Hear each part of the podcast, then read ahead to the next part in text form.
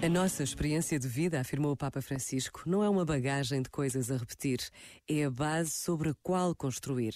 Não nos deixemos desencorajar diante dos números crescentes de novos pobres e de novas pobrezas. Há muitas e crescem.